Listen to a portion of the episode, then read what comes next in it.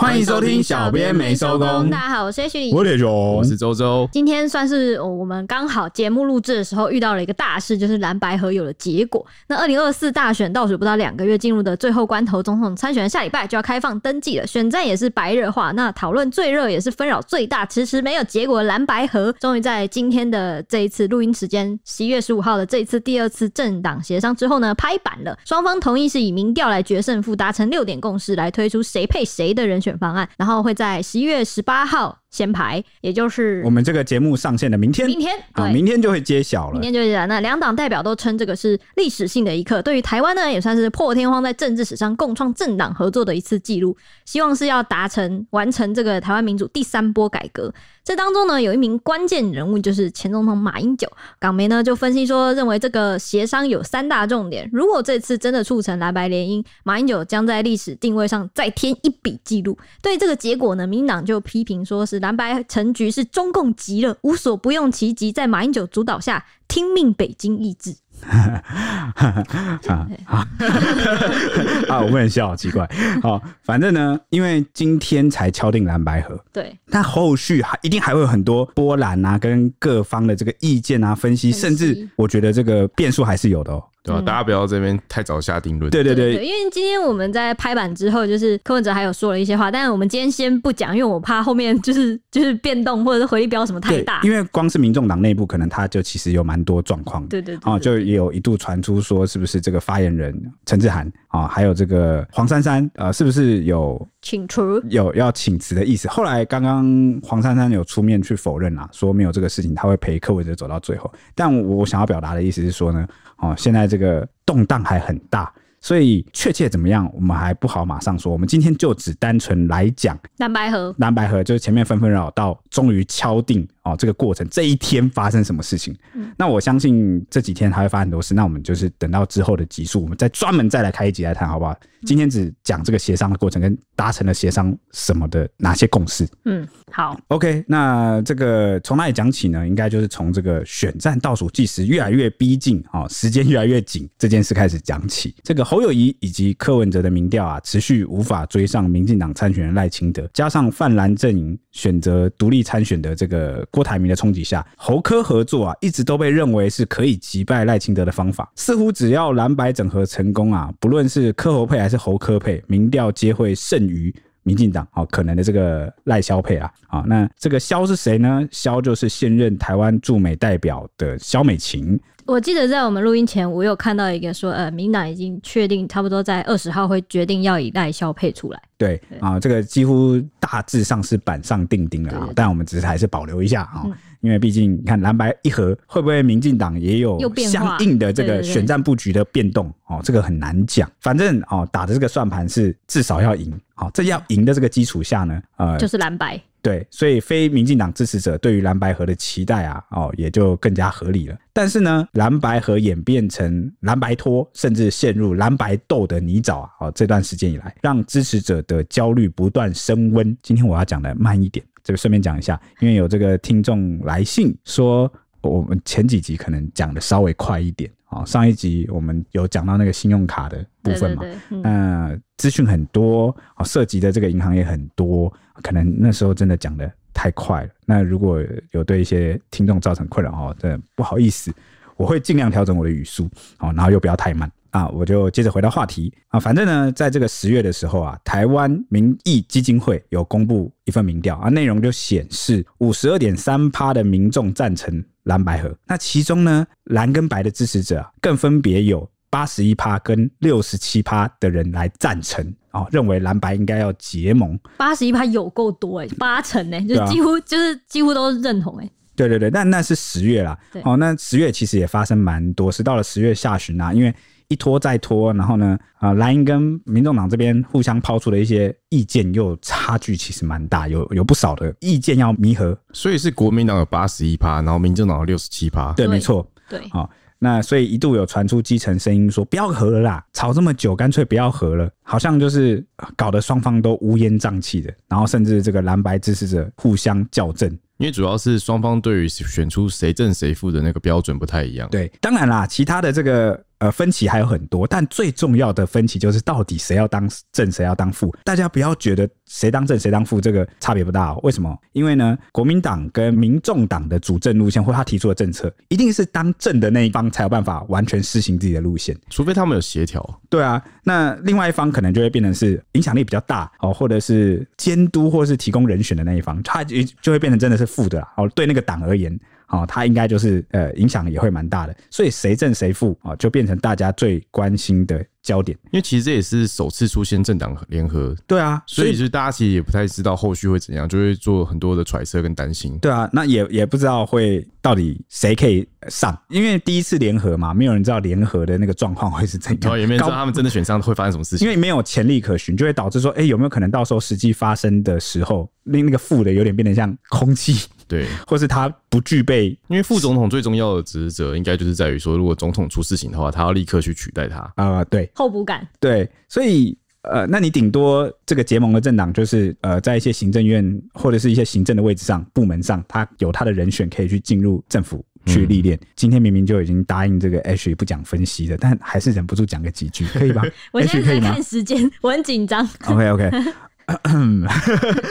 首先呢，我觉得，所以你还是要讲就对了。我只简单讲，好好好，不管是哪个党，你的人马进入部门的要职或是岗位去历练是非常重要的。大部分的这个执政党啊，它最重要的就是他的子弟兵，然后他的派系人马，哦，他的干才可以去那些岗位上历练，他培养他的行政经验。以前国民党最大的优势就是他有很多专业的官僚或是技术性官僚，他在那些位置上可以确保他的施政品质。那如果你长期是在野党，你其实行政的历练很少，施政历练很少的话，那会不利于你执政后的基础，你很容易民调就会掉下来。而且你就是要在那些位置上去干练，会发生什么事你知道吗？比如说，假设周周今天担任一个很重要的部门的位置，那你原本是在党，那你现在变执政党之后，你在那个位置上干练，你就会结交很多相关的资源、人脉，然后你又累积那个资历，那你做出成绩之后，你才有办法在挑战往上更高一层楼，而且你也会变成党内重要的人才资产。你懂吗？我觉得大家可以想象，就是我们平常去跟政府机关或者是一些比较接近的，可能区公所什么的，我们去申请一些东西的时候，其他流程都非常缓慢，因为要填一堆有的没的表嘛。那如果你今天第一次到这个职位去做，你会很多流程跟传统你都不知道啊，对啊，那你的那个品质、施政品质就不好了。对啊，所以而且或是你可能担任过什么市长，或担任说什么幕僚，然后你有那方面经验之后，你以后可能会被以别的方式端出来，哎，你就变成一个热门的这个可以参选的这个人马哦。所以施政的这个经历真的是蛮重要的。所以就算这次不管谁正谁负啦，负的那个人他能够获得对他的党来说获得最大的利益，就是至少他的人可以进入政府部门去练兵，练兵。对，我觉得现在在野党最大的有一点劣势的地方，就是他有被培养起来，就在那些部门经历的太少了。那民进党就相对是蛮丰富的，嗯哼哼，哦，所以呃，谁胜谁负啊，是。至少都有好处啊，好处的大跟小而已啊。我觉得谁正谁负这点，在今天的共识的某一点上面，好像有一个蛮好的解方。你说说看。我们等下再讲。好，我们等下后面再讲。对，反正呢，这一份刚回到刚刚那个台湾民意基金会公布的民调。哦，看起来是蓝跟白的支持，大部分都蛮赞同啊。当时就有分析指出呢，这个民调数字传达出啊，台湾多数选民都可以接受蓝白河，那这个现象有相当微妙的政治意涵。另外呢，也有学者认为啊，国民党人士支持蓝白河，反映出蓝营对自己候选人毫无信心，必须借助外力才有机会反败为胜。那也认为呢，这次选举如果再也分裂的话，就代表无望。这应该是大部分选民都就就算不是这个不用学者分析，这个我们也认为是。这样，那我觉得他这个学者感觉是想要贬低一下蓝营的，因为如果是我看的话，我会觉得说，就民调来看，蓝跟白应该说任何的拆开，基本上都很难赢过民进党，就很难单独战胜。但是难 PK 这个没有信心，并不是说他们觉得没办法跟就是白或者是郭台铭来匹敌，而是赢不了民进党。对，然后呢，呃，前阵子这个国民党确定总统候选人的人选之后，啊，对，参选人啊，这个侯侯友宜嘛。那个民调确实确实不是那么好看，对啊，基本上都是排在第三的位置，对，所以必须借助外力才有机会反败为胜。看起来局势就是这样，这也不是信心不信心的问题，也很难有信心。啊、你什么是信心？就是呢，我们差距在一定可控的范围内，它才有信心的产生嘛。你那个人家人家领先十多分，你你你两分，你你会有信心吗？你不会有信心吗？啊，这个这个就是这样啊，好不好？我不敢再说下去了，因为这时间有限。是不是？我不是学者，我只是说我哎、欸，我跟你讲，现在正在收听的听众，稍微有一点关心政治，你差不多都知道局势是这样啊。嗯，好，所以他们才要和嘛，不然干嘛干嘛和？和了，这是一个丢面子又丢里子的事情。就是用数学来看的话，合起来是会大于它的。对对对对对对对对对对对，就对方是二，那我们各自都是一。那虽然我们两个要合作的话，我们必须各自去掉零点三，但我们合起来起码，哎，怎么还是输？呃，就是大概一个是二，一个是三啊。然后就是比如说他大概是四。哦，对对对对对，那种感觉，反正加起来会刚好大于他。对。但我们都各自要牺牲一点。我刚刚那数学真有够烂，应该要举例说，我们都是一点多。对。好，然后对方是二，然后加起来。勉强胜过，因为我们各自会去掉一点。OK，大概是这个感觉啊。那另外呢，也有分析认为，观察台湾政治发展的过程，这次大选不同之处在于，各政党已经提不出新的主张和诉求来吸引选民。那选民呢，对政党的各项政见可行性或诚信度啊。基本上都抱持怀疑态度。对国民党和民众党而言，有超过六成民意期待蓝白河来缔造政党轮替之后的新局势。这可以视为是一场选民驱动的选举，而不是政党引领。这个观察非常的好啊，很有很有意思。因为过去呢，都是蓝绿政党啊抛出一些牛肉或是一些意识形态，跟你讲说啊。你你你你不选我就亡国了，或者是呃，选我之后就有什么东西，或者是让让对方当选我们就亡国了啊！这蓝绿都用 啊，都用同一招，或者是我上台之后就会怎么样，就跟美国的关系、跟中国的关系、跟谁的关系就怎么样啊？类似这种哦，就是大家去选政党，去选那个路线，但是呢。这一次好像不知道哎、就是反而是比较倾向是民众主动的想要去改变、打破现在的这个僵局。哎、你讲到这，我就觉得现在这个这个现在这个二零二四这个时间点非常的很像世界的基点，你知道吗？起点还是基点？就是世界，因为现在中美啊，加上就是现在不是俄乌或干嘛，以色列他们都有在打仗。然后台湾这次的选举，我觉得在一个很很敏感的时机点。然后这个时机点，如果大家还在选什么蓝绿，或者是选那种，我觉得大家，我觉得台湾人现在感觉不是为了这个了，而且会想要支持台湾有未来有不一样的那种，就是大家想要跳跳出旧格局啊，就觉得旧格局不足以应对外界的新变化。我这样说对吗？对对对，对，对，再加上。而且我觉得九合一也能看出一点端倪，因为九合一的时候，我觉得台湾人很愿意给新的人一个机会，就是不愿意一个人在某一个位置上一直久坐。对，然后我觉得是台湾人的台湾的民主还不算太长。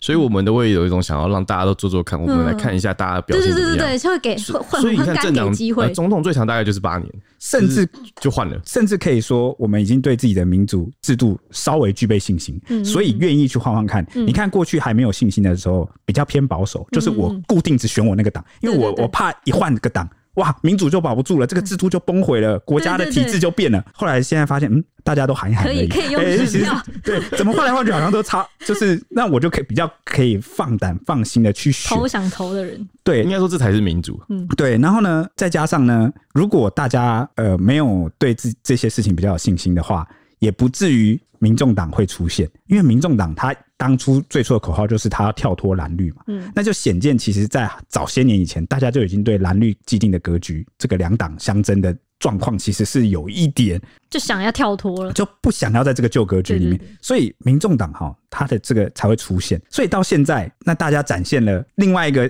希望改变格局的意图啊，只是透过别的方式来显现，比如说投票，或者是希望蓝白合等等，那这很正常。那民进党的支持者也不用觉得太奇怪，为什么？因为本来就是一个我们大大家都喜新厌旧了哦，你那个有个党执政了很久，那就会希望有变动，就是想要换换口味啊，就是想要换个人做做看。你一定呃，也是不不满于现状吧？大家都是看白纸上的黑点，什么意思呢？就是可能你这个党执政带来的好处，我我我我时刻都被这个好处给笼罩着，我就不会觉得有什么特别，我就习惯了。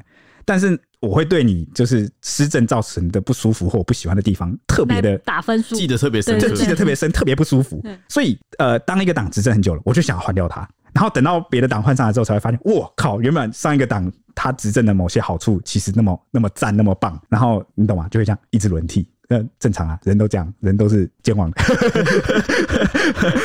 所以所以也不用太觉得呃，怎么怎么的怎么大家讲啊？因为尤其是大家。做抉择的时候，有时候不完全是理性的，或者是考量的面向很多啊，就比如说有的人是考量什么国际的路线啊，然后有人是考量这个民生，比如说哦，现在这个执政党的他的民生议题处理让我觉得不太满意。就算总统大选选的是国家路线，是比较重大的对外的哦等等国家总体路线，但是一旦这个党选上之后，他却把自己的那个人马安排到行政各处，然后他也会决定一些内阁，然后。决定一些重要的民生政策啊，那还是会影响到民生啊，所以有些人也会因为这个去啊、哦、决定说我要我要去选哪个政党，选哪个候选人。啊、哦，这是我会有差了哈。嗯，那对此我们刚刚这个以上的分析呢，呃，不是我个人的分析，我说刚刚那些学者的分析，还有那个民调呢，赖清德有做回应，他说啊、哦，当时啊还没有成功的时候，他说蓝白合到现在都还没有成功，还没合作就充满纷争，那未来执政将产生更大的问题，他当时是这样讲。嗯，那蓝白双方呢，长期来的民调啊，拉锯战是是蛮小的，总是在第二跟第三名之间轮转，第一名就是赖清德啊。那若各自的选民因此跑票的话，玉绿营终究还是会成为这个既得利益者。那民调专家戴立安就认为说，就算最终实现蓝白合，在野阵营的民调支持度加起来多过赖清德，也未必铁定当选。那副手阵营的支持者。往往会因为不甘心而不投票，使合作效果大幅下降。我觉得这次蓝白合的感觉，好像大家愿意给机会的几率大一点，但是都是不太甘愿的合作。对对对对，对，就大家会觉得看看比较远，我想要赢。嗯，对，就是好，我是为了赢才合作，我是为了赢才合作。因为我们今天晚上算是看到很多网友在讨论这点啊。嗯，那大家其实都是比较偏向这个。那但是还是有共同目标的吧？我相信在这个共同目标下来，蓝白的那个几率还是大一点。就是他们呃，这现在蓝白和他们支持的那些选民啊，主要都是想要去下架民进党，所以他们这是他们的终极目标，他们就继续支持。但有些人就像我跟晚上跟铁雄也在讨论这点，有些在比较崩溃的支持者，他们到底是为什么会这样子？然后他说他们不能不想赢吗？然后铁雄就有跟我说是，我可我可以讲吗？在这边可以讲吗？在这边是可以讲的吗？两分钟，好，两分钟。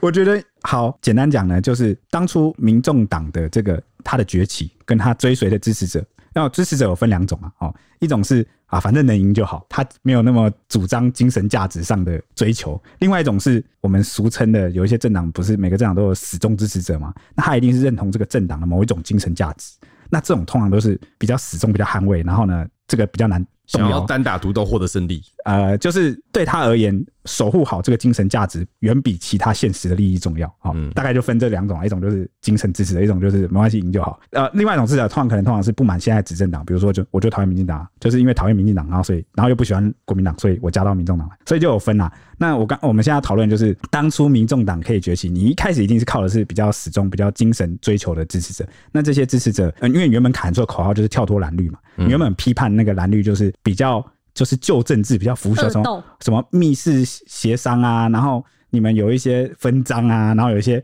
就是那些旧政治不好的东西，然后你就会宣称自己哦，我是新政治，我是新时代，我不一样。那结果今天这个蓝白合谈判的过程看起来就像是一个他曾经口中嫌恶的那些东西，就是你新政治向旧政治的妥协。而且呃，原本可能柯文哲出发前，他跟啊他们党内的共识跟幕僚的共识是有些东西是不能让步。然后当然我们不知道他们具体开会的内容啊。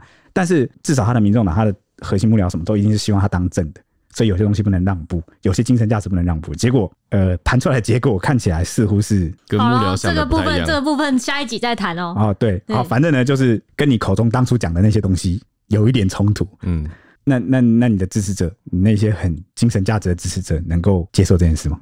是不是就变得很困难了？没错。哎，我看我现在在这边讲的都保守。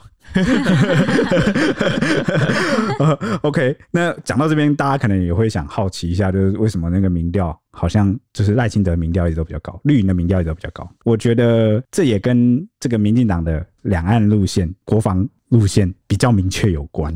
因为台湾人其实很不安，呃，怎么讲呢？就是从国民政府一九四九撤退到台湾以来，我们一直都有一些内忧外患，外外患啊，就是中国大陆其实是我们很大的威胁，武力威胁。那每个时期大家都很迫切需要政府给出一个方向，就是路线上是两怎么处理两岸关系，不一定要对抗，但是起码要有个可靠的，不是口号式的哦，是要可靠的路线。那有人可能会批评说，哎，你看民进党现在这种执政下，你看两岸就是关系就窒息啊，就是连没有都没有，怎么可以说是可靠呢？但是他的意意志很清楚，就是哦，就算是交恶，就是双方不太好，但起码我有在准备我的国防哦，就是应该说他的立场站的一直都蛮坚定，对他他的立场很坚定，他我就是要这样做，然后我就是要依靠美国，所以他自然而然就会吸引到就是支持这个理念的支持者。对，那那可能另另外在野党对于这个两岸路线，或是有些国际的这个路线，好像就相对而言，我说相对而言没有那么明确，那就会让人感到有点不安。然后尤尤其在选总统大选这个对啊，总统这么重要的国家里，每次总统大选都会问到说你对于两岸的看法是什么？对对啊，对啊，所以每一个总统候选人都会说出不同的答案。对啊，像比如说你你也可以说要和平啊啊，怎么和平？你用什么筹码去和平？这个乌克兰一开始也要和平啊啊，和和了吗？对不对？哦，所以和平要有是要用什么方式和平呢？只靠交流可以和平吗？还是你要有实力才能和平？嗯，好，所以呃，我觉得这个部分是可以去思考看看啊、哦，思考看看。那 OK，把这个时间交还给周周。好，此外呢，其实不排除是受到蓝白合议题发酵的影响呢。过去柯文哲曾经与民进党合作竞选台北市长，当选后却撕破脸的记录，就是让泛蓝阵营啊不少人担心柯文哲就像变色龙一样，让自己参选的利益最大化。让大党不慎遭小党绑架，沦为这个分票的工具。那资深媒体人黄志贤他也曾经公开质疑啊，柯文哲以前就是靠这招混到两任台北市长，如今还混到现在多家总统民调的第二、第三名。他就为此去警告蓝营说，应该要多加防范柯 P。那总统大选蓝白合的政党协商阶段从上个月就开始展开了，各界对于谁下谁上、谁上谁下怎么选是争扰不休。民进党跟国民党十月三十号的时候是那个时候展开第一次政党协商啊，两党主席有正式会面。不过国民党参选人侯友谊没有参加，也有引发很多讨论。会后蓝白有发表四点共同声明，包括进行台湾第三波民主改革、重启两岸对话、跟总统应该赴立法院国情报告。两党同意将立委席次最大化。那针对大家最关注也最好奇的蓝白和总统人选产生方式，声明中是只字未提的。但当时民众党有透露说，目前国内有高达六成民意期待二零二四政党轮替，柯文哲会以行动具体的行动回应民意，以公平、透明、开放的方法呢，结合在野力量，终结新党国、新威权、新潮流，开创长治久安的台湾新政治。就是他们那时候就有。就是会后有持续表达说是愿意结合在力量的。那那个时候，美国圣汤马斯大学国际研究讲座教授叶耀元就有跟 BBC 分析说，第一次协商之后呢，两党策略似乎都是在总统赢面不大的状况下，将战场转向立法院。所以四点联合发言的背后呢，他判断是立委席次上拿下过半之后呢，蓝白两党要如何有效的牵制民进党的总统跟行政院内阁的机制。再白话一点呢，东海政治系教授张俊豪也说。重点是在国会席次的最大化，以及总统应该要放下放多少权力。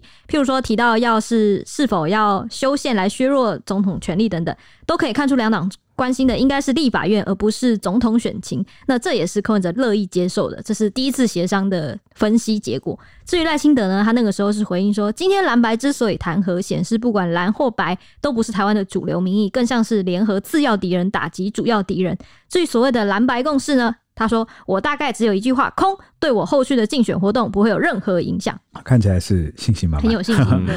那在第二次协商前的这段僵持局势下，双方一度传出濒临破局，甚至被这个呃对手批评是歹戏拖棚啊。当时侯友宜就明确表态说，蓝白合作是六成民意的期待。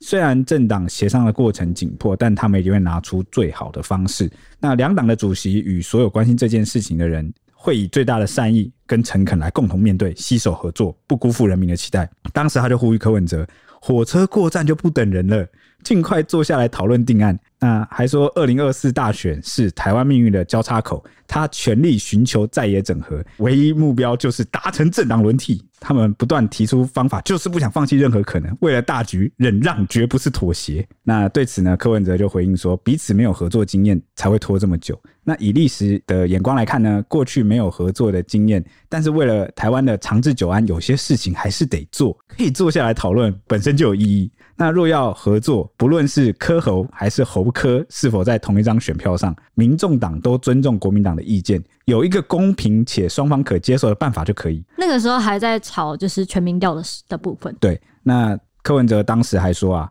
蓝白合作是为了选赢，应当找出胜选几率最高的组合。他相信数据，那现阶段能直接反映总统选情的方法就是精确的全民调。但是他话锋一转也说啊。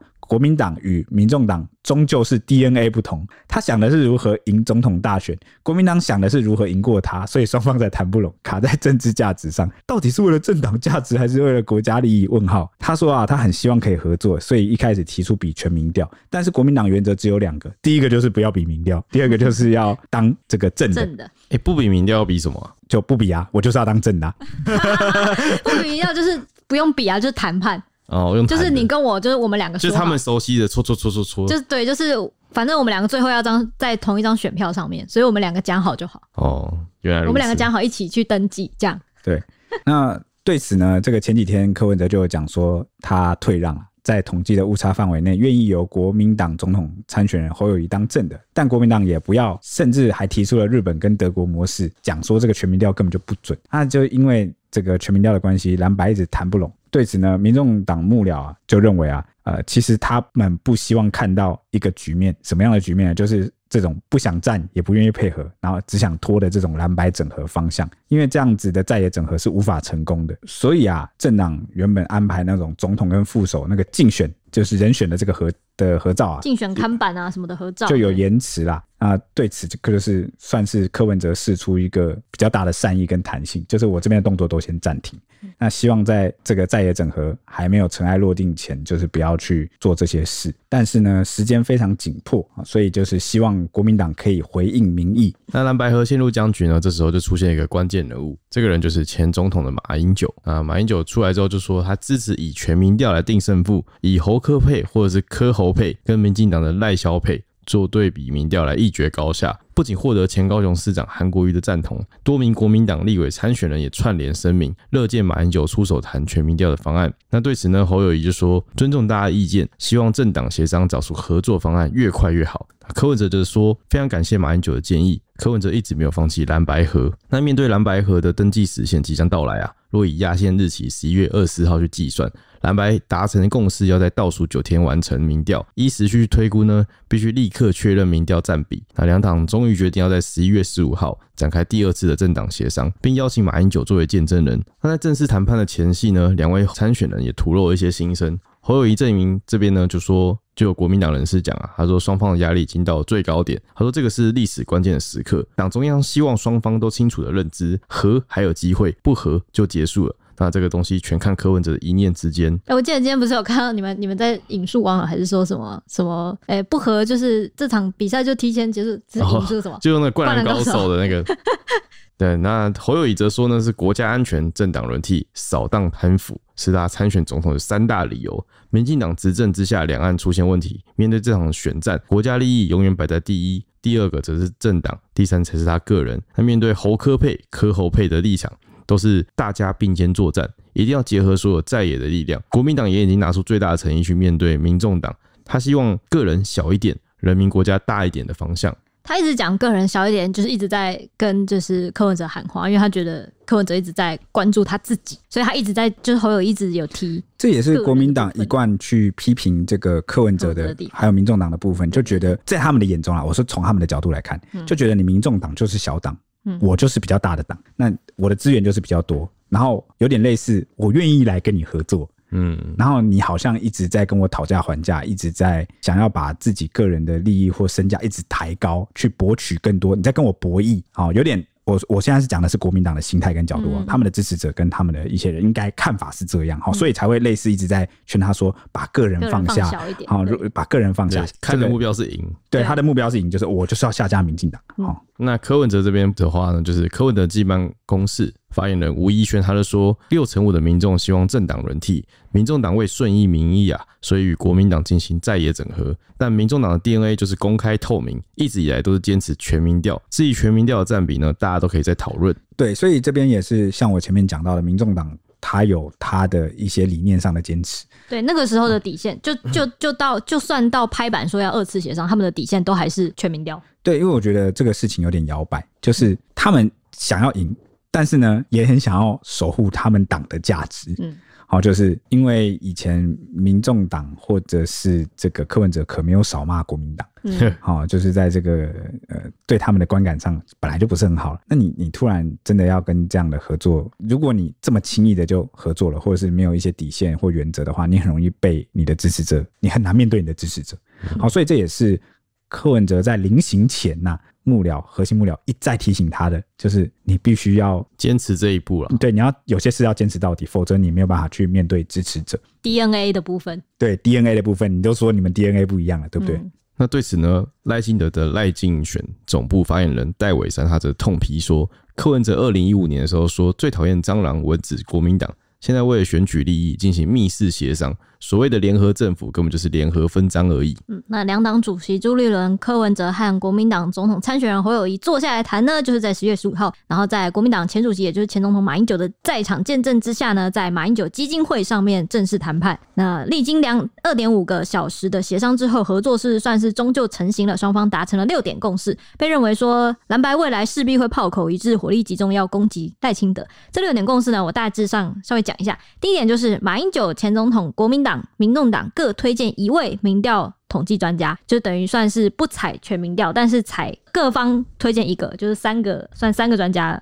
那第二个呢，则是由民调统计专家来检视评估十一月七号到十一月十七号社会各界公布的民调结果，以及国民党、民众党各提供一份内参民调的结果。第三个呢，是双方同意，如果超过统计误差，由胜者得一点；若在统计误差范围内呢，由侯科佩得一点。第四点是十一月十八号礼拜六上午呢，由马英九基金会来公布结果。第五点呢，是蓝白合之后，两党共同组成竞选委员会，全力辅选总统、副总统候选人，以及两党推荐的立法委员候选人，不分区政党票，由各党各自努力。第六点呢，就是我刚刚说的，就是这一次共识下。刚刚说的那个呃，谁正谁负，这个我觉得在这个共识下，好像有一个雏形雏形下，就是在马前总统的见证下呢，国民党跟民众党承诺为台湾第三波民主改革建立典范，必须成立联合政府。除了国防、外交、两岸是由总统，也就是正的那一位来决定之外，其余部会原则上依各党派立委席次分配，民众党主负责监督制衡。国民党主负责建设发展，那这样是不是在这个共识上，好像某个程度上就已经先透露了谁要当正，谁要当副？对，基本上通常都是正的那个人去负责建设发展，那通常都是副的那个好去当监督制衡。什么是监督制衡？监督制衡那不就跟在野党一样吗？你就是没有实权，你没办法推进某些就是、嗯，但他有一个就是怎么讲，行政上的直接干涉力量吧？啊、呃，这样讲好了，这个内部力量。柯文哲后来在当晚的这个政论节目上有讲到，这个所谓的监督制衡是哪些部门的？我举给大家听，例如经管会、法务部、嗯、NCC 这些算不算是有实权的监督部门？当然啦，相对是比较有，是啊、但是呢，也是相对比较有。懂吗？但你终究你不是能主动做什么的、啊，嗯，你你施施政的那个权利还是不是在你手上嘛？我觉得这个第六点，柯文哲说这是他埋的伏笔，呃，我觉得还不够，可能就这个先别说太早，可能还有礼拜六，对，可能就民众党的支持者而言，会觉得他不是期盼你去监督的，你跟你在也可以监督嘛。对吧？那你既然都进到政府里面去了，他的对你的期望就是希望你施政，希望他维持他之前提出来的政策了。对，那前面这个第三点讲说，如果超过统计误误差，就是由胜者一点嘛。啊，如果范围内就是侯得一点，就是侯主得一点。对对对，所以这个统计的这个误差的这个范围内的让分，是不是也被视为是算算是也是退让啊？退让，对啊，民众党呃柯柯文哲的退让。那马英九就说，蓝白达成合作协议是台湾政治史上缔造了新纪录，使得双方未来选举能够互相帮忙，依据协议来全力以赴。国民党主席朱立伦则说呢，这次合作不单是第三波民主，从联合竞选到未来组成联合政府呢，都能汇聚更多力量。侯友谊则说呢，不论谁正谁负，携手合作，让中华民国台湾都能够平安。呃，柯文哲则说呢，台湾历史上从来没有过联合政府，如何组织、如何运作都是一个尝试。至于结果如何呢，都希望让台湾往前进。这三方的共识就是台湾历史的新新纪录了。对对对对对，我觉得如果真的选出一个联合政府，势必一定会有个混乱期。啊、呃，第一次联合政府，对啊，啊、呃，那这在对手阵营看来就是你们就是在密室协商，你们就是在分赃。但如果他们真的联合，他们的确是要分配他们的职位啊。对啊，那蓝营就是历史新纪录，缔造新的历史。好，所以两边人看的角度不一样，对对对对。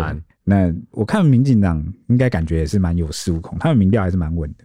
只是就是要看关键中间选民多不多，然后能不能去翻盘。所以接下来我觉得大家也不要定论的太早，并不是说蓝白合就一定赢定了，还是要看接下来的短暂的日子里面，哎，随便发生一个大事情都会翻盘呢。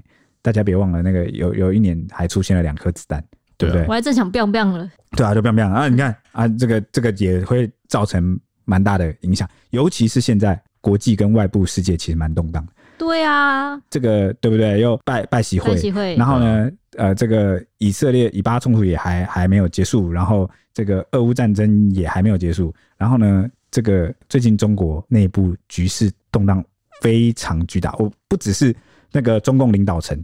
就是我们上一次讲到那个国防部长、外交部长这件事情啊、呃，还有他的这个经济烂尾楼、银行暴雷、民生就业状况、失业率啊，真的很复杂。你不要以为这些都跟台湾没有关，我跟你讲，这些都会渐渐影响到台湾。我跟你讲，全世界现在的局势，就是目前我有意识、有有智商以来，就是最乱的时候。对啊，对啊，啊！你们也不想想，像当年那个反送中一发生，有没有对台湾政坛那个内部大家看待国际局势跟国内的路线有影响？一定有影响。所以大家。我们让子弹飞一会儿，不要急。这也是我们为什么要再拖到下一集再对。所以你先不要再分析了，先不要了。好好，我忍，我忍，对对对好忍住了。照你们这样说，感觉是知道在选举前一晚上，我们才能说啊啊，终于可以分析了。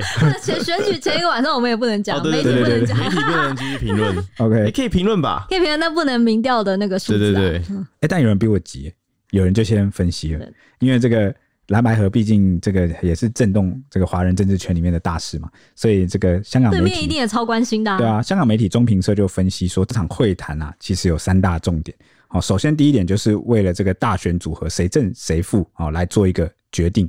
那这个尤其是马英九是关键人物啊，他站出来说哦，应该要侯科配或科侯配，不管哪一个。啊，去对战赖萧配，啊，而且他也当了这个见证人，啊，算是为这个蓝白合推了关键的第一把，啊，让他们来正式找出一个谁胜谁负的这个共识啊。嗯，因为如果没有马英九跳出来支持全民调的话，蓝白合是不太可能发生。那我们这边可以讲个插曲嘛，就是有媒体捕捉到啊，那个在这个呃协商的这个当天呐，哦，协商完了，他们要大合照前啊，对对对，就协商单结束了，结束后他们要大合照走出来之前。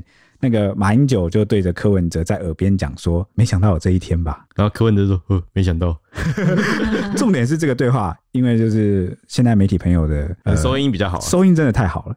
那个表情、那个语调、那个谈话内容，很拍什么宫廷剧，是很很玄幻。但我觉得这句话真的，你可以真的是两种方向去解释。没想到有这一天吧？就是到底是就是没想到我们有成功合作这一天吧？对对对，或者是你是嘲讽？就是 没想到有这一天吧？啊、你过去骂这么凶，反派在反派出场的时候讲的话。但不管怎么样，这句话都很有戏剧性啊、哦，所以就被就是侧录下来，算是一个漏网的镜头啦。嗯、好，那继续讲。我觉得因为这个太太迷幻了，就是很有那个连续剧的感觉，很适合被做成梗图跟迷音。对对对对，对，应该已经正在路上了。